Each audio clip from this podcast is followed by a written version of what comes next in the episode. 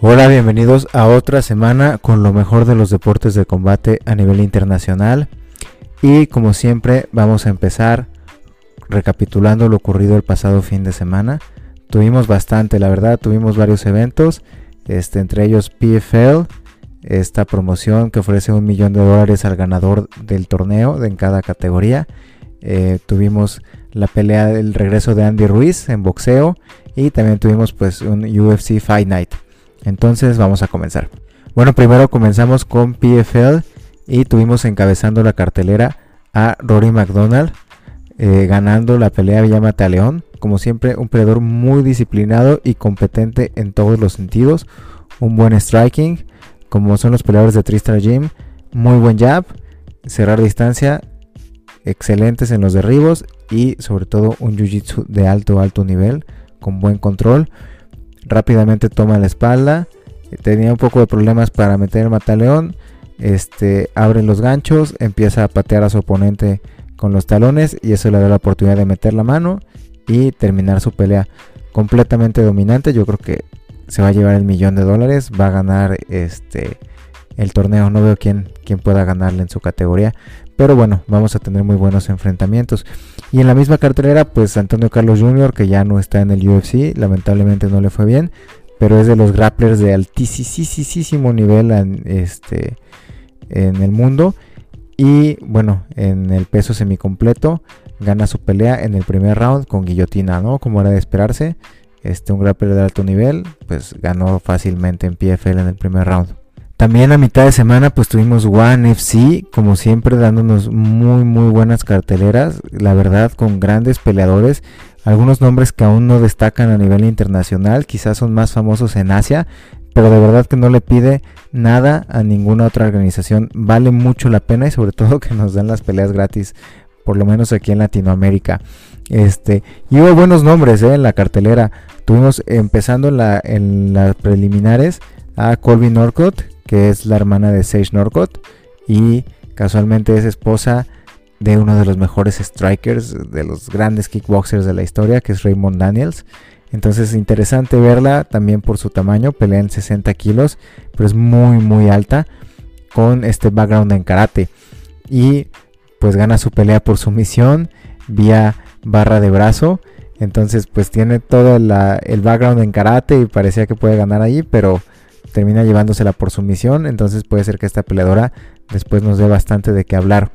Eh, tuvimos en la principal de las preliminares a Shin Yaoki, leyenda, leyenda de las artes marciales mixtas, contra Edward Folajang. Vuelven a enfrentarse y en el round 1 Shin Yaoki la verdad se vio muy muy bien, como siempre espectacular. Pues es alguien que también hace este lucha libre, entonces es muy muy atlético haciendo cosas muy poco ortodoxas, con muy buen grappling. Y bueno, termina ganando la pelea fácilmente por sumisión. Él iba a pelear contra Sage Norcott. Ahora vamos a ver si se vuelve a hacer la pelea. Porque creo que sería muy muy buena. Y bueno, venía Omar Kane. Este, otra vez de regreso a la jaula. Este peleador senegalés que es un monstruo, ¿no? Como Francis Engano, unos freaks de la genética y él pues campeón de lucha con un grappling muy potente y pues termina perdiendo la verdad siendo dominado no pudo no pudo con su rival este Kirill Grishenko de Bielorrusia. Yo no lo conocía pero se vio muy bien contra Omar Canet lo anuló por completo no pudo derribarlo y al final pues este termina llevándose la victoria por TKO en el round 2 Hubo ahí un poquito de controversia, que si le pegaron después de la campana, que si no, eh, no sé. Yo vi que durante los dos rounds no pudo hacer absolutamente nada. Había mucho, mucho hype alrededor de él. Vamos a ver, esperamos que regrese porque si es un freak físico. Pero pues la verdad le faltó bastante, bastante eh, ser más completo técnicamente en otros aspectos y no solo ser un peleador tan unilateral como lo vimos esta ocasión. Eh, Tuvimos a Eddie Álvarez de regreso, talentosísimo peleador, ex UFC. Eh, fue contra un coreano, tampoco conocía al coreano, Ok Rae-jun. Y pues termina ganándole, dominándole la verdad tres rounds. Muy alto, muy buen manejo de distancia. lo que ocurrió es que Eddie Álvarez tuvo muchos problemas para cortar la distancia, poder entrar y ejecutar su game plan. Y también pues los intentos de derribo no fueron este, concretados. Eh, muy buen jab y muy, muy buen movimiento de su oponente. Y bueno, vemos a un ex campeón de UFC, aún con buen nivel como Eddie Álvarez, que le está costando este, ganar en One. Entonces eso quiere decir que en Asia hay muy, muy, muy buen nivel sobre todo en striking. Y el evento principal era el, título por el peso eh, semicompleto. Era Aung La, el campeón, contra Rainer de Ryder, este peleador holandés que ya le había quitado el título del peso medio.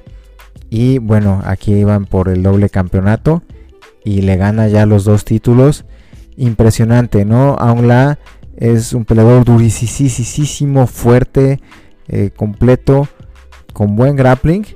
Y pues Rainer de Ryder, el holandés, termina dominándolo con una lucha muy, muy depurada y un control en el piso impresionante. Lo domina, lo domina, siempre estuvo sobre él, no le dio oportunidad. Cinco rounds de muy, muy, muy buen grappling.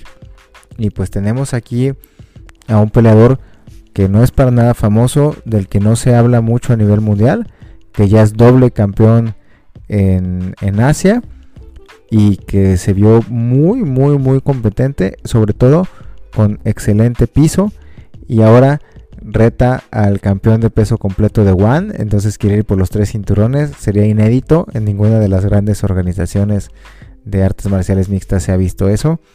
Y este. Y estaría interesante porque yo creo que sí podría llegar a ganarlo. Muy buen peleador para ponerle atención.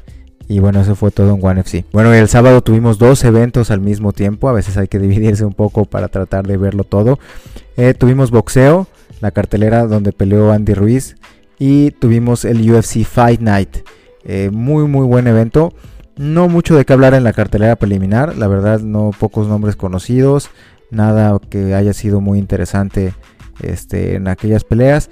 Pero bueno, en la cartelera principal hubo dos peleas bastante, bastante interesantes. Sobre todo por lo que ocurrió en ellas. El evento coprincipal en el peso pluma, Giga Chikatse contra Cobb Swanson. Eh, muy interesante se veía esta pelea. ¿Por qué? Porque Giga Chikatse es uno de la verdad de los mejores strikers en el peso pluma tiene este, una capacidad técnica y un manejo de las patadas del kickboxing increíble. Ganó su última pelea por nocaut, una patada a la cabeza perfecta, perfecta. La verdad, la manera en la que este, fue estableciendo las reacciones de su oponente y la precisión que tuvo para poder conectarla. Y bueno, venía contra eh, Cobb Swanson, un gatekeeper. Gatekeeper es estos peleadores ya veteranos que se enfrentan muchas veces con los jóvenes para decidir quiénes serán los próximos contendientes o si aún no están listos. Eh, un increíble peleador, súper completo, siempre espectacular, siempre regalando guerras, batallas enormes. Y pues se veía difícil que, que este peleador que apenas está en sus primeras peleas en el UFC pudiera ganarle. Sin embargo, bueno, el nivel técnico que trae es increíble. Los peleadores de Georgia son muy, muy, muy buenos. Este, bueno, no solo de Georgia, sino de toda Europa del Este están demostrando que tienen muchísimo nivel. Y llega Chikatse pues con ese striking fino, fino, fino, depurado. Eh, comienza la pelea, enseguida se ven sus muy buenas lecturas contra Cobb Swanson, se ven sus ajustes y sobre todo pues ese IQ de combate de ir generando reacciones en su oponente que le vayan a dar esos pequeños huecos donde pueda finalizar la pelea. ¿Y cómo fue? Pues tira una patada de switch más o menos a la altura del cuello, la cabeza, para condicionar la guardia de Cobb Swanson a este, levantarse, ¿no? Y darle un pequeño, pequeño, pequeño hueco a la altura del hígado. Este, otra vez hace el switch con la pierna izquierda, clava el pie directo en el hígado de Cobb Swanson y lo termina por completo. Enseguida que se vio este, el impacto, ya la pelea había terminado. Interesante patada. Eh, yo la he visto. Es una patada que se usa principalmente en el sabate, este arte marcial francés. Eh, ¿Por qué? Porque en el sabate, bueno, aparte de que usan mucho las piernas y sobre todo la, patada frontal es muy ágil, este, usan zapatos.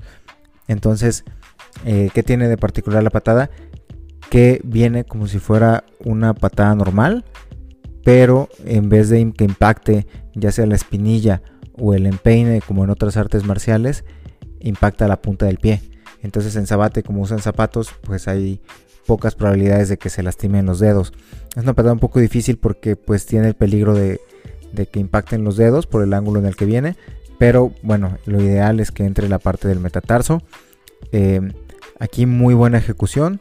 Entonces clava la punta del pie directo en el hígado, que es como este, si entrara una cuchillada, ¿no? Debe ser algo muy, muy doloroso. Si ya un gancho al hígado este, con boxeo es incapacitante y es extremadamente doloroso y apaga por completo el cuerpo, pues imagínense la potencia que tiene una patada de un striker como él. Y no solo una patada normal, sino una patada donde penetra por completo la punta como una puñalada. Y lo vimos, ¿no? Cobb Sanson es alguien que aguanta guerras, intercambios, duros, brutales y que puede con lo que sea. Y pues no, primer golpe, adiós. Este, es lo que pasa con, los golpes tan fuertes en el hígado, que apagan por completo el cuerpo. Y aunque los peleadores después se recuperan y están muy bien, pues en ese momento, este, incluso en el momento puede ser, llegar a ser mucho peor que un golpe en la cabeza. Ya las secuelas, pues obviamente los golpes en la cabeza dejan peores secuelas. Pero en el momento un golpe al hígado es peor. Este, y pues gana esa pelea. Impresionante knockout. Y pues ya está en el top 10. Vamos a ver contra quién lo empiezan a poner. Porque la verdad la división está muy buena. Y pues tiene de todo, ¿no? Buenos, buenos grapplers, pero sobre todo en la división de peso pluma del UFC hay muy buenos strikings, muy buenos boxeadores y este, muy buenos peleadores con las patadas, ¿no? Como boxeadores, Calvin Qatar, este, Max Holloway, y pues con las patadas, Jay Rodríguez, este, entonces puede haber muy, muy buenos match ahí, y a ver qué, con quién lo van poniendo. Y el evento principal, eh, Yiri Prohaska derrota a Dominic Reyes. ¡Qué pelea! La verdad, estoy impresionado. Pues Jiri Prohaska, como yo decía la semana pasada, para mí le faltaba enfrentarse al calibre altísimo de la división. Es un peleador con ya bastantes peleas, mucha, mucha experiencia. Venía de Rising. Este, pues la verdad yo soy muy fan de Rising porque hacen ahí eh, algunas peleas muy, muy interesantes. Tiene muy buenos peleadores. También tiene gente como como Gaby García. Entonces hacen, hacen de todo, ¿no? O sea, como eran los eventos antes de Pride, los japoneses, entre que hay mucho show y también tienen ahí gente de muy alto nivel. Y pues campeón de Rising, ya se había enfrentado a muy buenos peleadores, eh, mucha experiencia, llevaba 11 victorias seguidas. Entonces yo posiblemente sí lo daba como favorito, pero me quedaba esa duda de qué pasaría, de qué iba a pasar con él enfrentándose ya al alto, alto calibre, que me refiero al top 5 de, la división en el UFC, porque pues todos sabemos que el UFC es un nivel más arriba de cualquier otra organización y enfrentarse al top 5 ya, o sea, es, es, otra cosa completamente diferente. Sin embargo, pues por su capacidad y por el récord que traía y la manera en la que había finalizado sus peleas, pues no deja de ser un, tipo con, capacidad para ser campeón en cualquier liga. Eh, y va contra Dominic Reyes, otro talentazazazazo y un superatleta, ¿no? Dominic Reyes, alguien que viene del fútbol americano colegial, ya con eso su capacidad atlética es fuera de serie y ha demostrado ser un artista marcial muy completo, con poder de noqueo, ya sea en las patadas o en la mano izquierda y después de haber tenido esa gran pelea tan cerrada con John Jones, que para muchos ganó Dominic Reyes, a John Jones el mejor de la historia, pues entonces también, también se veía como favorito. Y vamos a ver aquí, pues, cuál de los dos eh, podría ser el nuevo contendiente al título. Y Jiri Prochaska sale como un terremoto, un huracán, una tormenta caos absoluto. Un peleador muy poco ortodoxo, peleando con las manos abajo, con cambios de nivel y golpes de todos los ángulos este, más extraños y todos los ángulos posibles, patadas, codazos y un nivel de presión impresionante. No dejó de presionar y no dejó de tirar golpes en toda, toda la pelea. Muy buen striking. Extraño, muy extraño. Y este. Y no dejó respirar a Dominic Reyes. Muy interesante la pelea. Dominic Reyes, la verdad, hizo lo que tenía que hacer. Ajustó como tenía que ajustar y empezó a tirar los contragolpes que se deben tirar contra un peleador con tanta presión. Pero era tan extraño lo que este peleador trae a la mesa que pues no, no lo pudo dominar. Lo llegó a conectar, lo lastimó, que eso es lo que, lo que veo con él. Lo que veía difícil para que Jiri Prohaska ganara esta pelea es que contra un peleador con tanto poder como Dominic Reyes, pues con ese estilo tan arriesgado que tiene, este, iba a poder terminar en la lona, pero no, tiene una mandíbula de acero, una piedra en la cabeza, que ningún golpe lo lastimó seriamente. Se vio en problemas durante unos momentos en la pelea. Pero es, increíble, ¿no? Su pelea pasada también fue lastimado por Volkan Ozdemir. Y sin embargo, no paró de presionar. Y es una presión tan abrumadora que sus oponentes no pueden con ella. Y fue contra dos noqueadores, ¿no? Dominic Reyes y Volkan Ozdemir son peleadores muy peligrosos con sus puños. Y no le importó. Con las manos abajo, con ese estilo al frente al intercambio y logra noquear a los dos. Quién sabe qué se viene para él. Ya dijo Dana White que puede ir a pelear este, por el título. Eh, después de dos peleas. Es su tercera pelea en el UFC. Y ya por el título contra Jan Blachowicz. Otro este, peleador con manos de piedra. Le rompió la mandíbula a Luke Rockhold, acuérdense. Entonces también tiene una pegada brutal. Y pues quién sabe. Yo lo que diría es que este estilo no, pues estar recibiendo daño y estar siendo tan arriesgado en esa categoría de peso con peleadores a los que les pesa así la mano, pues no es para una carrera muy larga y en cualquier momento puede ser noqueado. Pero si nos vamos a, su récord, pues tiene más de 30 peleas, este, solamente me parece que 3 derrotas y ha ido contra varios monstruos y pues no, la verdad, 11 victorias seguidas, este, te hablan de que algo tiene su estilo, algo tiene su mandíbula y es un peleador muy especial. Eh, a mí me, encanta, me, fascinó ver su pelea, eh, se me hace alguien bastante interesante, sobre todo por el background que tiene, este, si investigan un poco de él, de lo que él hace como artista marcial y el significado que tiene para él este, ser un artista marcial en cuanto al código de honor, seguidor del Bushido, de Miyamoto Musashi. Lo vimos en su peinado, en su parado, en su manera de expresarse. Un peleador muy interesante dentro y, este, y fuera de la jaula. Entonces me encanta. Vamos a ver cómo le va, si va por el título o contra quién más va. Y pues muy muy interesante su estilo. Eh, y la manera en la que derrota a Dominic Reyes, pues en un estado de fluidez absoluto. Eh, poco ortodoxo, pero mucha fluidez. Tira un codazo con la mano derecha, no lo da y en ese momento se acomoda para tirar el codo con la mano izquierda y pum, lo mata, ¿no? O sea, realmente fue impactante cómo quedó Dominic Reyes inconsciente, ya no se pudo este, levantar para eh, la decisión. Este, muy, muy, muy fuerte, impresionante completamente y pues a seguir a este peleador, la verdad, ahora ya saltó a la fama a nivel mundial y este y vamos a ver, muy muy interesante su estilo. Y al mismo tiempo se estaba enfrentando Andy Ruiz contra Chris Arreola. La verdad Andy Ruiz que se puso a entrenar en el equipo de Canelo Álvarez con Eddie Reynoso. Eddie Reynoso, la verdad vamos a decirlo, el mejor entrenador de box de la actualidad y sobre todo pues quizás estoy un poco sesgado porque a mí me gusta mucho el estilo defensivo en cualquier arte marcial y bueno, él propone un boxeo defensivo muy técnico y es lo que hemos visto que le ha resultado al Canelo y lo tiene en ese nivel. Entonces se me hacía muy interesante porque Andy Ruiz es un peleador muy muy talentoso, un peleador con buena pegada, que tiene combinaciones largas y este pues ver qué pasaba después de entrenar con Eddie Reynoso y sobre todo después de ponerse serio, ponerse a hacer ejercicio y este y también estar bien en la parte atlética. Entonces yo tenía muchas ganas de ver esta pelea y pues contra un muy buen heavyweight como es eh, Chris Arreola. Chris Arreola, qué mandíbula de verdad.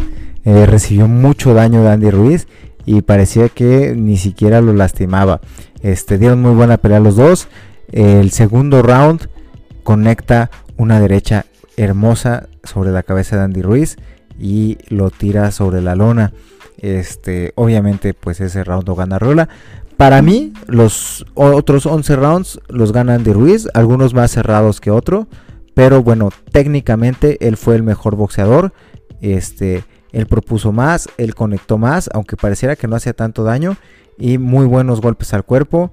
Este, muy buena movilidad también. Y sobre todo, que sobre los últimos rounds lo vimos bastante ocupado, seguía trabajando, seguía trabajando. Eso habla de una excelente preparación física. Y este. Y pues ganando la pelea. Muy bien por Andy Ruiz. Yo creo que. Pues pronto lo vamos a ver contra uno de los. De los top de heavyweight ahorita. Con la fama. Este. Como son Joshua. Eh, Tyson Fury. Dante Wilder. Este.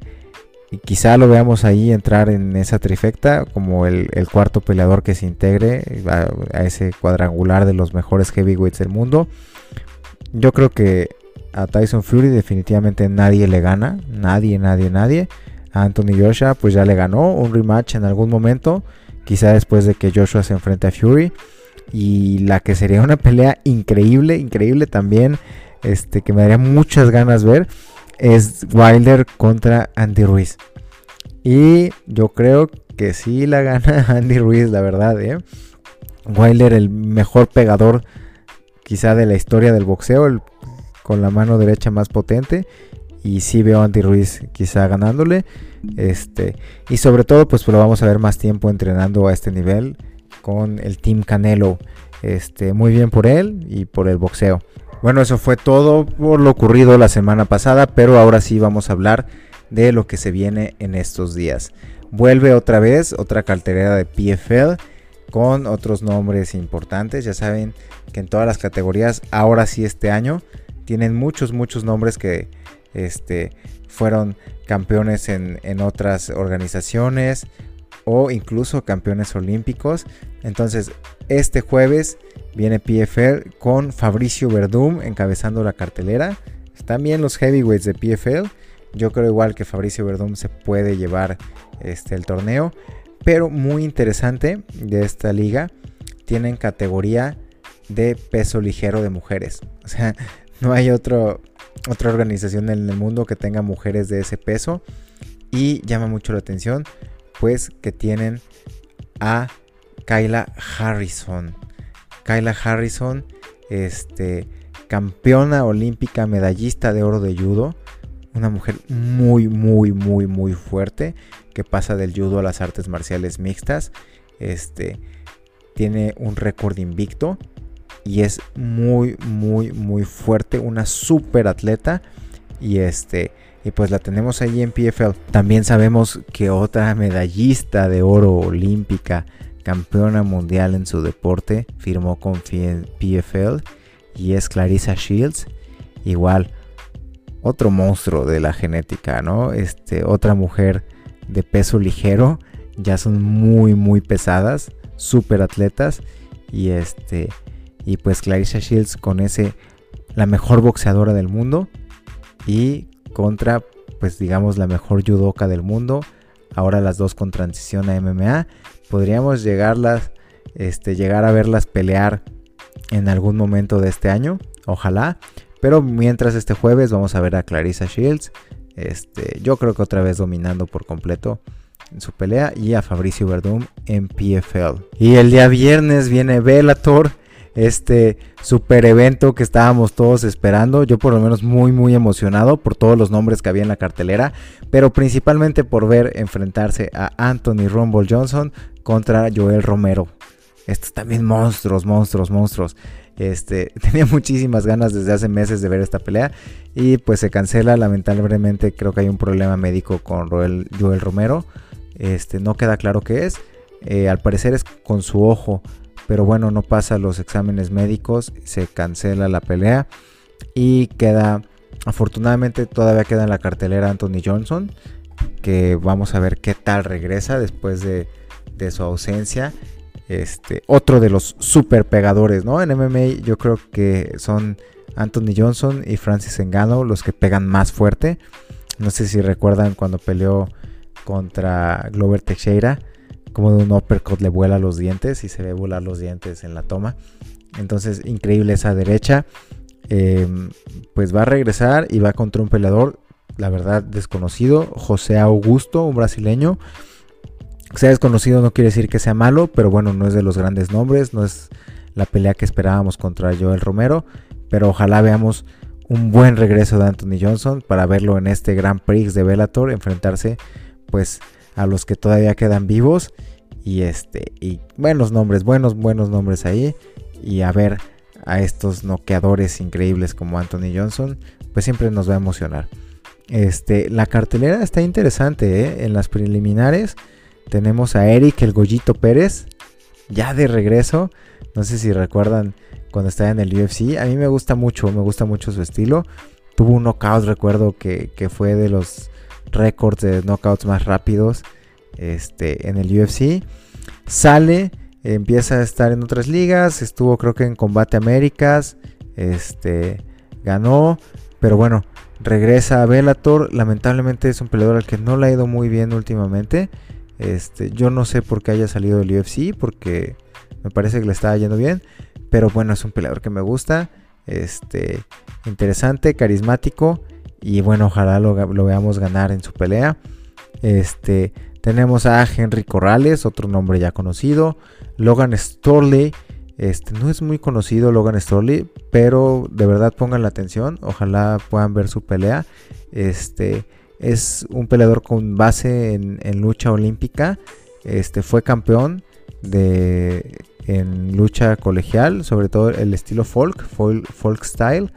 Y este tiene muy, muy, muy buena lucha. Y ya sabemos que los que tienen esta lucha de élite son hiperdominantes en MMA. Entonces, este vale mucho la pena ponerle atención. Creo que es de las próximas estrellas de Bellator. Está igual en la cartelera preliminar. También tenemos en el peso medio a Rafael Carvalho, ex campeón de los 84 kilos de Bellator. Muy, muy buen peleador. Contra Lawrence Larkin. Pues Lawrence Larkin ya veteranazo este, de varias organizaciones. ¿no? Eh, muy, muy buenas victorias en el UFC. Eh, y bueno, pues lo tenemos contra Rafael Carvalho. A ver cómo, cómo les va en esa pelea. Y ya en la principal, pues a mí algo que me emociona es ver a Michael Venom Page. A mucha gente no le cae bien, dicen que no ha ganado contra buenos peleadores, que es muy payaso, que eh, panchudo, etc. Pero a mí, me encanta, ¿no? Sobre todo ese estilo, el, estilo de, de, los peleadores con base en karate, en peleas por puntos. Así, cuando hacen su transición a MMA y lo logran, se me hacen los mejores strikers. Sé que es muy difícil, muy pocos peleadores logran este, trasladar eso a las artes marciales mixtas, pero pues los que lo hacen para mí son mis favoritos, mis strikers favoritos.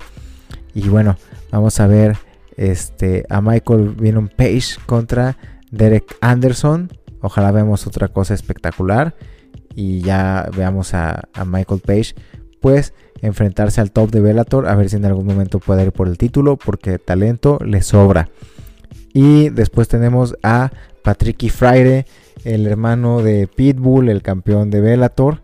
Este, otro muy muy buen peleador, igual con buen buen poder de noqueo. Este, en el peso ligero.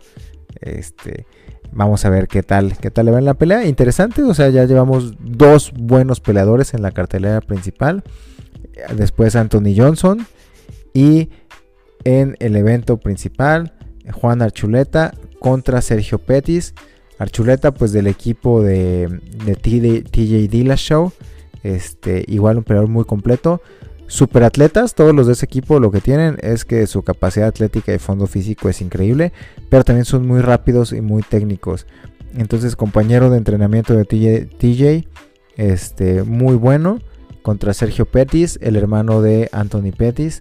Creo que va a ser muy buena pelea, pero se la va a llevar a Juan Archuleta. ¿Por qué? Porque es el peleador más completo. Porque me parece que su estilo también es mejor, es superior al de Sergio Pettis. Y porque su fondo físico y capacidad atlética, la verdad, también lo superan. ¿Qué tiene Sergio Pettis a su favor? Pues es buen striking, tiene buenas patadas, podría llegar a conectarlo, sorprenderlo, pero de verdad este, lo veo muy difícil, ¿no? Entonces, esta cartelera, vamos a hacer un resumen, ojalá gane Goyito Pérez, Logan Sterling va a dominar por completo con la lucha, este, o bueno, quizá con los golpes, ¿no? Pasa mucho cuando hay un muy buen luchador, eh, el, el temor de su oponente de ser derribado, muchas veces los hace distraerse del boxeo y terminan la pelea ganando por knockout. Pero bueno, eh, la lucha va a ser un factor, por supuesto que sí. Y va a ganar su pelea. Rafael Carvalho contra Lawrence Larkin. Mm, difícil, Lawrence Larkin, buen peleador, muy inteligente, ya veterano. Pero bueno, creo que físicamente está mejor este, Rafael Carvalho. Y, este, y eso va a tener que ver, ¿no? La fuerza. Eh, Michael Venom Page, yo creo que va a ganar, va a ganar de forma espectacular. Eh, Patrick y Friday va a ganar, igual, quizá gana por knockout.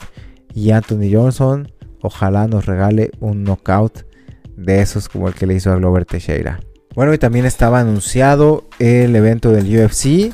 Teníamos buenos nombres como Cowboy Cerrone, Diego Sánchez. Pasa ahí algo con Diego Sánchez, lo dejan ir del UFC. Este, la verdad, una situación penosa. Eh, pues si se quieren echar los chismes de MMA y eso, entren a las páginas de noticias. Ahí hay algo con, con su entrenador, una relación bastante, bastante rara. Unas cosas medio extrañas que enseña. Y este. Y pues no sé, se ve como ahí como que son algo más que amigos. Y este. Y pues lamentable, ¿no? Diego Sánchez, ganador del Ultimate Fighter 1, una leyenda, veterano me parece casi 20 años este, en el UFC. Y pues por esta situación, estos problemas y estas locuras de las que hablan, eh, pues termina fuera de la organización. Eh, ya tampoco estaba dando el ancho. Yo creo que iba a terminar este, un poco lastimado si seguía con los peleadores del UFC que son los de más alto nivel. Y pues ya está fuera. No sé cómo vaya a estar la cartelera. Este, pero pues parece que era el regreso de TJ Dilla Show y también se canceló la pelea. Pero lo verdadera, verdaderamente importante de este fin de semana es la pelea de Saúl el Calendro Álvarez contra Billy Joe Sanders.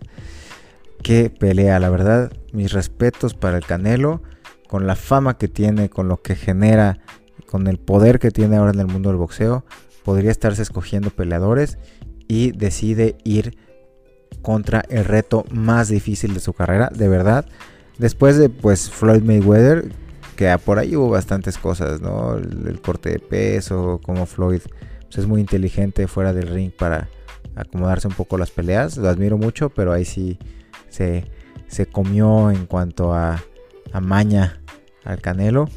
Este, pero bueno, creo que en este momento es donde Canelo Álvarez puede hacer historia. Va contra el reto más grande de su carrera, que es en Billy Joe Sanders, un super peleador y este que es el único del que se hablaba que tenía la capacidad para vencer a Canelo, sobre todo por el nivel en el que está Saúl Álvarez y este pues pinta pinta para hacer una gran gran gran pelea. ¿Quién creo que vaya a ganar? Definitivamente el mejor boxeador libra por libra es Canelo Álvarez digan lo que digan, lo quieran criticar, lo que sea. Quien sabe de box lo ve, el nivel técnico que tiene, la capacidad defensiva, eh, los cabeceos, el movimiento de pies, la pegada brutal que tiene, tiene todo. Pocas veces hemos visto boxeadores tan completos como es Canelo Álvarez. Este, entonces definitivamente va a ser el favorito por mucho. Pero pues Billy Joe Sanders, un peleador con un récord de 30-0, 14 knockouts, tiene pegada, tiene movimiento, tiene un estilo complicado, algunos movimientos poco ortodoxos que puede ser que se lo compliquen bastante, bastante al Canelo, pero esperemos que Saúl Álvarez pueda realmente ya consolidarse ante los ojos pues sobre todo de su país, que es donde es más criticado, como uno de los mejores boxeadores de la historia. Yo creo que la inteligencia que tiene, la capacidad atlética y técnica este, que maneja actualmente, le van a dar la pelea. Está en el mejor momento de su carrera. Y Billy Joe Sanders que tiene, que no siempre sale al 100%, es un peleador eh, un poco intermitente. Sí ha ganado todas sus peleas, pero de repente se ve como que es la gran estrella y es increíble, es invencible. Viene la otra pelea y es un poco intermitente. Entonces, si sale Billy Joe Sanders inspirado al 100%, que yo creo que sí va a salir, pues es la mejor pelea de su carrera. Eh, pues vamos a ver que pongan al Canelo a sufrir bastantito. Pero Canelo Álvarez igual si sale al 100% yo creo que no hay ningún boxeador en el mundo que pueda con él. Em, aquí lo que se va a llevar la pelea es la inteligencia. Por eso es una pelea que me tiene muy emocionado porque pues lo que más me gusta ver de los peleadores es el IQ de combate. Y, este, y creo que el IQ de combate de Canelo tiene que salir a reducir en esta pelea y de su esquina. Eh, va a ser una pelea de mucha, mucha inteligencia. Puede pasar que no sea una pelea muy vistosa ni que le guste a la gente. Lamentable esto porque pues si Canelo se corona ganando por decisión, eh, otra vez sus detractores van a estar ahí criticándolo. Pero tenemos que entender que está haciendo historia. Y es quizá, me atrevo a decir, el mejor boxeador mexicano de todos los tiempos. Yo lo pondría a la par. Ya no sabría decidir cuál, pero con el Finito López, ¿no? Son mis dos boxeadores mexicanos favoritos, Canelo Álvarez y el Finito López. Y quién sabe, después de ganar esta pelea, si es que lo hace, pues va a estar, este, quizá como el mejor boxeador mexicano de todos los tiempos. Para algunos, para otros, pues haga lo que haga Canelo, nunca van a dejar de criticarlo. Y bueno, eso fue todo por esta semana. Ha habido muchísimo este año, mucho, mucho en los deportes de combate, afortunadamente. Ya muchas organizaciones que están llegando también a Occidente. Entonces tenemos un abanico ahí de artistas marciales increíble. Eh, después de un año de pandemia donde se pararon los deportes a nivel mundial, pues bueno, aquí está de regreso 2021 con todo, apenas es el quinto mes del año y ya hemos tenido muchísimos eventos y cada semana por lo menos tres eventos importantes de deportes de combate. Entonces, pues eso afortunadamente nos da mucho que apreciar y mucho que aprender.